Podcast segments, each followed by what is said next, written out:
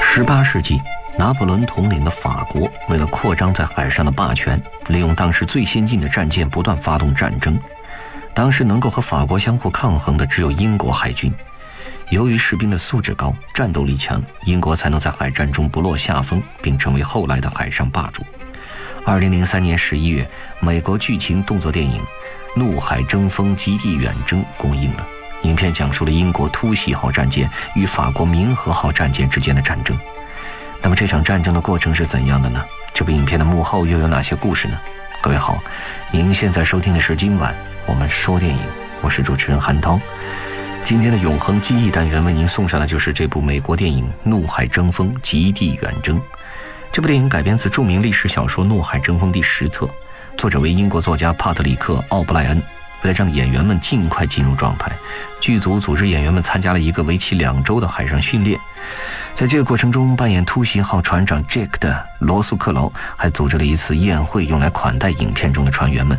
剧组还常常举办造船知识竞赛和橄榄球比赛，来培养演员之间的感情。开拍之后，为了让演员保持戏中的状态，导演彼得·威尔要求大家把空余的时间用来写信、演奏乐器和绘画，尽可能的去体验真实海员的生活。好了，下面让我们一起来欣赏这部《怒海争锋：极地远征》。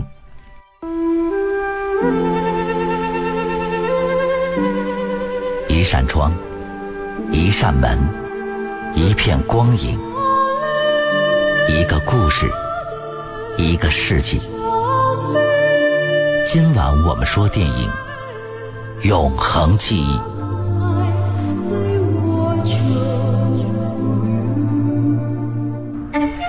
一八零五年四月，当时的法国正处在拿破仑时代。为了扩张自己的海上霸权，法国人的战舰频频发动战争。号称幸运船长的杰克·奥布瑞是英国突袭号战舰的船长，奉命拦截驶向太平洋的法国战舰明和号。这艘战舰意图将战争引向太平洋。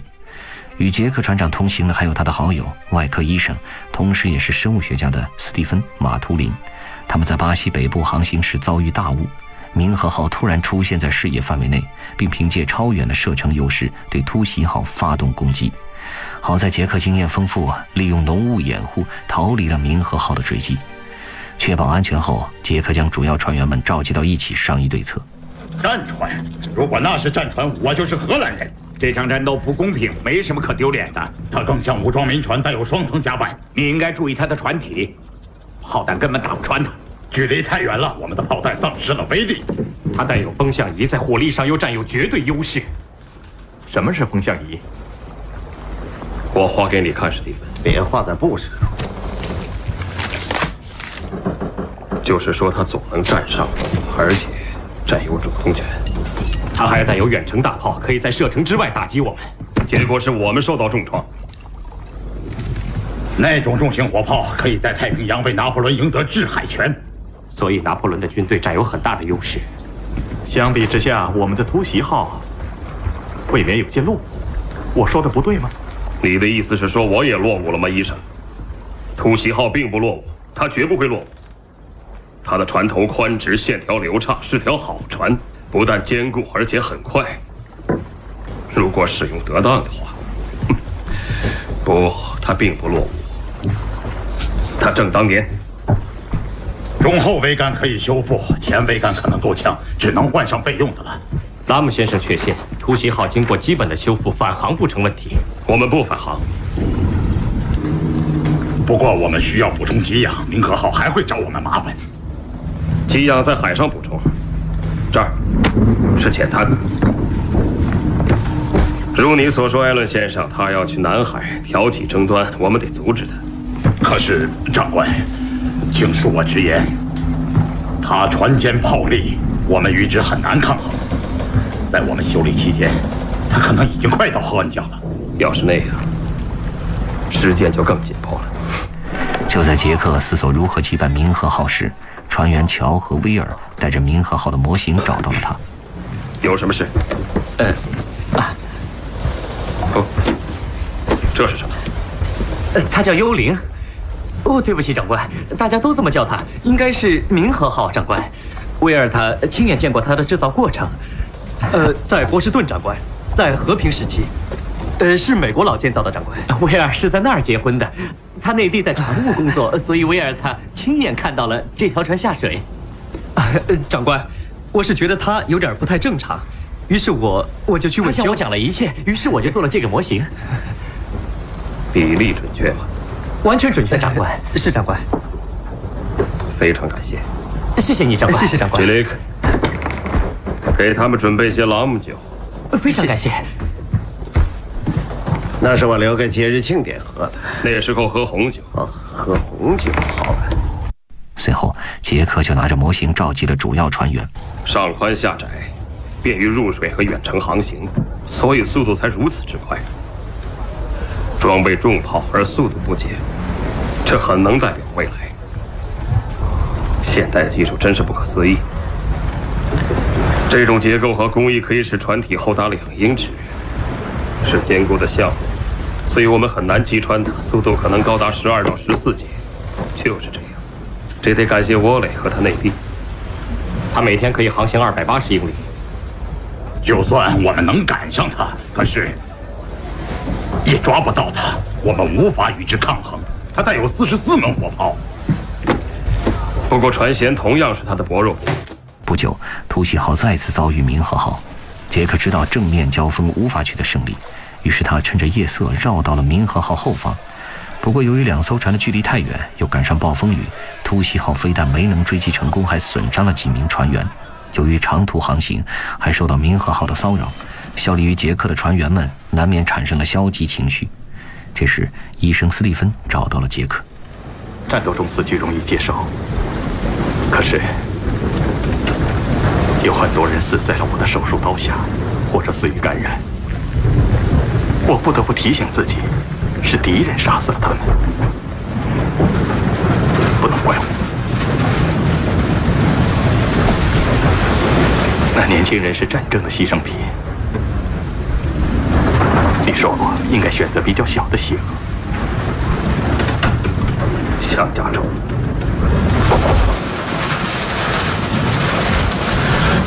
大家很难接受沃雷这件事，是不是有什么人跟你说什么了？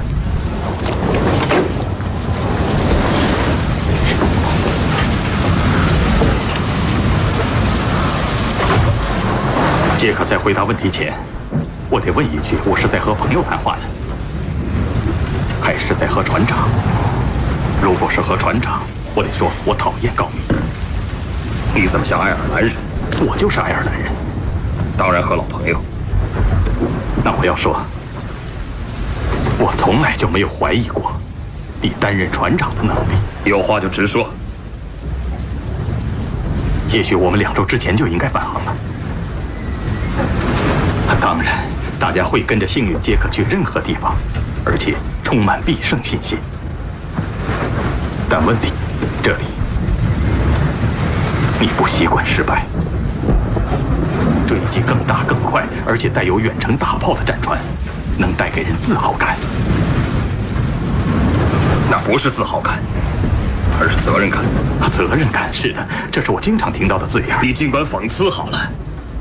每个人看问题的角度都是不同的。这是一条战船，我是船长，为了履行责任，我可以不惜任何代价。不惜任何代价，一点不错。是的，执行命令可以不惜任何代价。这么说，你真的认为责任和人情毫不相干吗？服从命令是军人的天职。上级命令我最远追到巴西，我早就违背命令了。杰克下定决心转守为攻，主动追踪明和号。这天，斯蒂芬来到餐厅时，发现杰克正和其他的船员有说有笑。很显然，刚才这儿一定发生了一件很有意思的事情，不知道是什么事情。我们掉头向北，亲爱的医生，朝着太阳的方向驶去了。为太阳干杯！为太阳干杯！哦为了这次行动，我还让杰雷克准备了特殊的礼物。哦，这时杰克端上来一大盆菜。杰雷克，杰雷。啊，对，是在对对，没错，杰里。先生们，这就是咱们的目的地——加拉帕戈斯群岛。加拉帕戈斯群岛。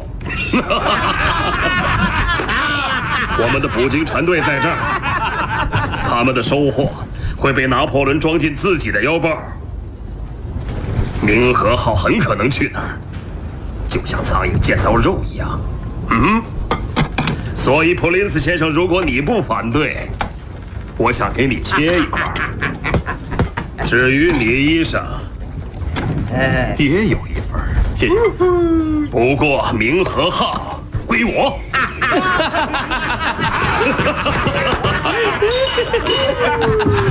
瞧得醉成那任凭。大海咆哮，平平安安回家乡。任凭大海咆哮，平平安安回家乡。我们保持建国服，终于回到岸上。请你不要忘记你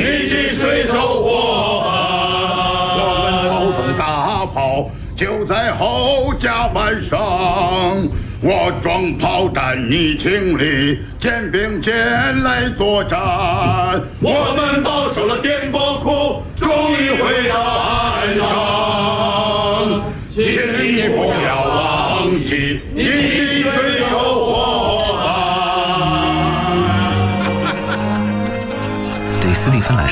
加斯帕克斯群岛是一个充满吸引力的地方，因为岛上有很多珍禽异兽。杰克最终决定在岛上进行补给，并给斯蒂芬三天时间，让他去搜集和逮捕珍稀的物种，以便日后进行研究。不过现实却没那么美好，他们抵达目的地之后，却看到一只求救的小船。杰克下令救下了他们。全体各就各位，改变方向，做好准备。好，再靠近点儿，差不多了。好，把手伸过来，来吧。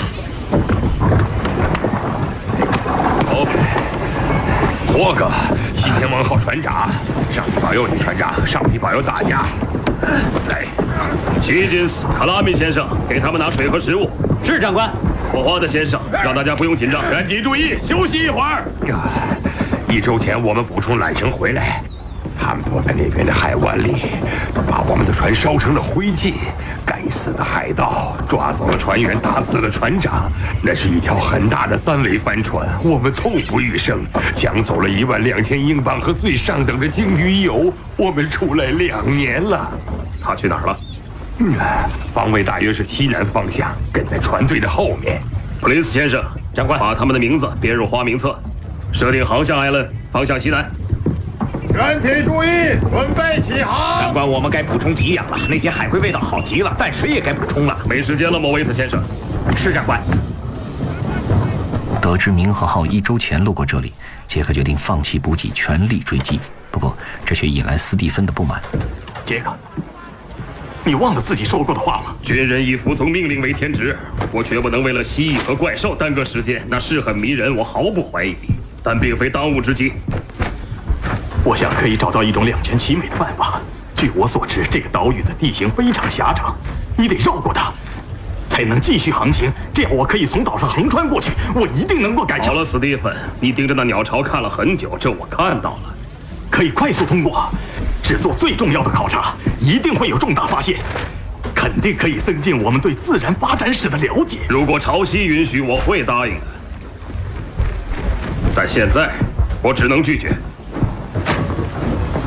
哦，明白了，明白了。这么多年，我一直跟着你，满怀希望的等待着能有机会做探险考察，而你却甘愿错过神奇的景观，一心只想去毁灭。我算领教了什么是滥用权力。你忘了自己的身份，医生？不，杰克，不，是你忘了。我只是希望你能够信守承诺。承诺是有条件的，我才明白，皇家原来不是私你是这样想的。没时间满足你那该死的嗜好，先生。斯蒂芬无言以对，只好默默离开。不久之后的一天，突袭号上飞来了一只信天翁，船员们开枪射鸟时却误伤了斯蒂芬。而这时，他们发现民和号就在前方不远处。不过杰克却放弃了追击，为了能让斯蒂芬的手术顺利进行，同时也为了实现自己的诺言，杰克最终选择在加拉帕戈斯群岛登陆进行休整。斯蒂芬的手术很成功，渐渐康复的他决定外出采集标本。不过他在岛上发现，民和号此时就在岛屿的另一端，于是斯蒂芬决定放弃做生物研究，赶紧回到船上通知杰克船长。随后，斯蒂芬还利用竹节虫善于伪装自己的特性启发杰克，让他下令将自己的战船伪装成普通的捕鲸船，引诱明和号前来打劫自己，然后一举消灭明和号。正式开战前，杰克召集所有船员进行动员。好了，小伙子们，我知道你们当中没有懦夫，也知道你们像我一样急于投入战斗。不过，我们必须要让他们贴近了才能撒网，这对我们是考验。所以，纪律和勇气同样重要。明和号很难对付，它的人数和大炮都是我们的两倍，而且一定会拼命抵抗。船帆组，你们调整帆索时要故意做出笨拙的样子，接到命令后再放掉帆内的风，我们的船马上就会停下来。火炮组要以最快的速度把火炮推出架好，卸掉后轮会提高仰角，不会出现反弹，但也无法再次装弹。所以各位，你们只有一次射击的机会，只有一次。要打他的主桅杆，就看你们打的准不准了。不过，即使受到重创，他仍旧非常危险，他会做垂死挣扎。火花的炮长和你的士兵，在围楼上利用回转枪封锁他的上层甲板，尽可能的消灭他的有生力量。他们想把我们当做战利品，想抓我们当俘虏，他们的贪婪将导致失败。英格兰正面临着危险，尽管我们远在天涯海角，这船就是我们的家。这船就是英格兰，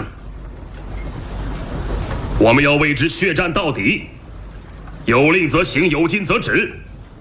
突袭号永远属于我们。明和号果然把突袭号当成了普通渔船，杰克又让水手装出船体受损的模样。等到明和号靠近之后，突袭号突然对他发动了攻击。最终，杰克带领勇敢的船员们登上明和号，一举歼灭了敌人。而明和号医生也告诉他，船长也已经阵亡。战斗结束后，杰克带人为牺牲的战友举行了葬礼，然后他把船员普利斯叫到了身边。长官，捕鲸者都已登船，最后一批分遣队也已出发。好，这很好。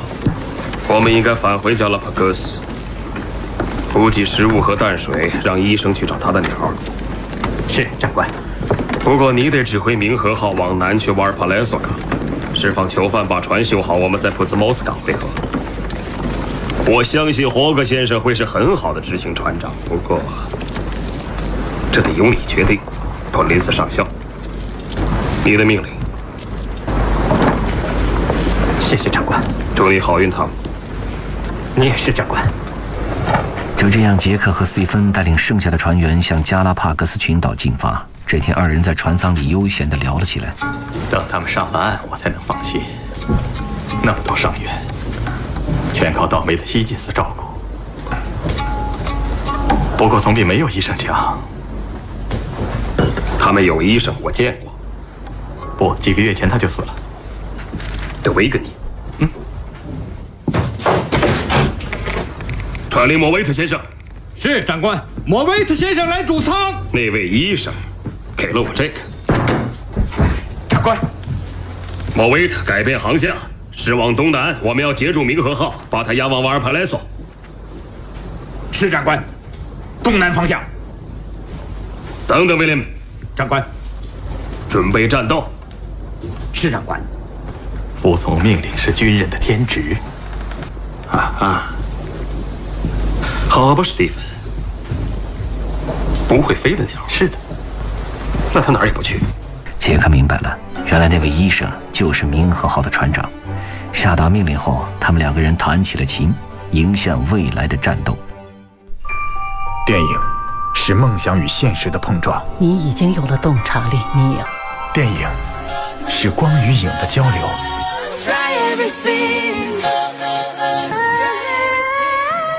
中的过往，幻想中的未来。二零一七年每晚十点，今晚我们说电影，精彩上映。欢迎回来，这里依然是今晚我们说电影，我是主持人韩涛。今天为各位献上的是美国动作剧情战争电影《怒海争锋：极地远征》。在影片中扮演医生斯蒂芬的是英国演员保罗·贝坦尼，他也是整个剧组中唯一一个没有晕船的演员。这是因为他小时候曾经是海事青年团的一员。海事青年团的主办宗旨在于集合对海事知识及海军制度有兴趣的青少年，让他们有机会接触并学习航海知识和技能、纪律以及领导才能。不过，这些知识和技能对保罗来说是远远不够的。为了演好船医这个角色，保罗在进入剧组前专程来到位于伦敦的皇家外科医学院，学习如何使用18世纪的外科器械。好了，各位，说到这儿，今天的节目也要接近尾声了。最后为您送上影片《怒海争锋：极地远征》的片尾音乐。在音乐中，主持人韩涛代表制作人小强、录音师乐乐，感谢各位的收听，也请您不要走开，稍后播出的广播剧场同样精彩。再见。Thank you.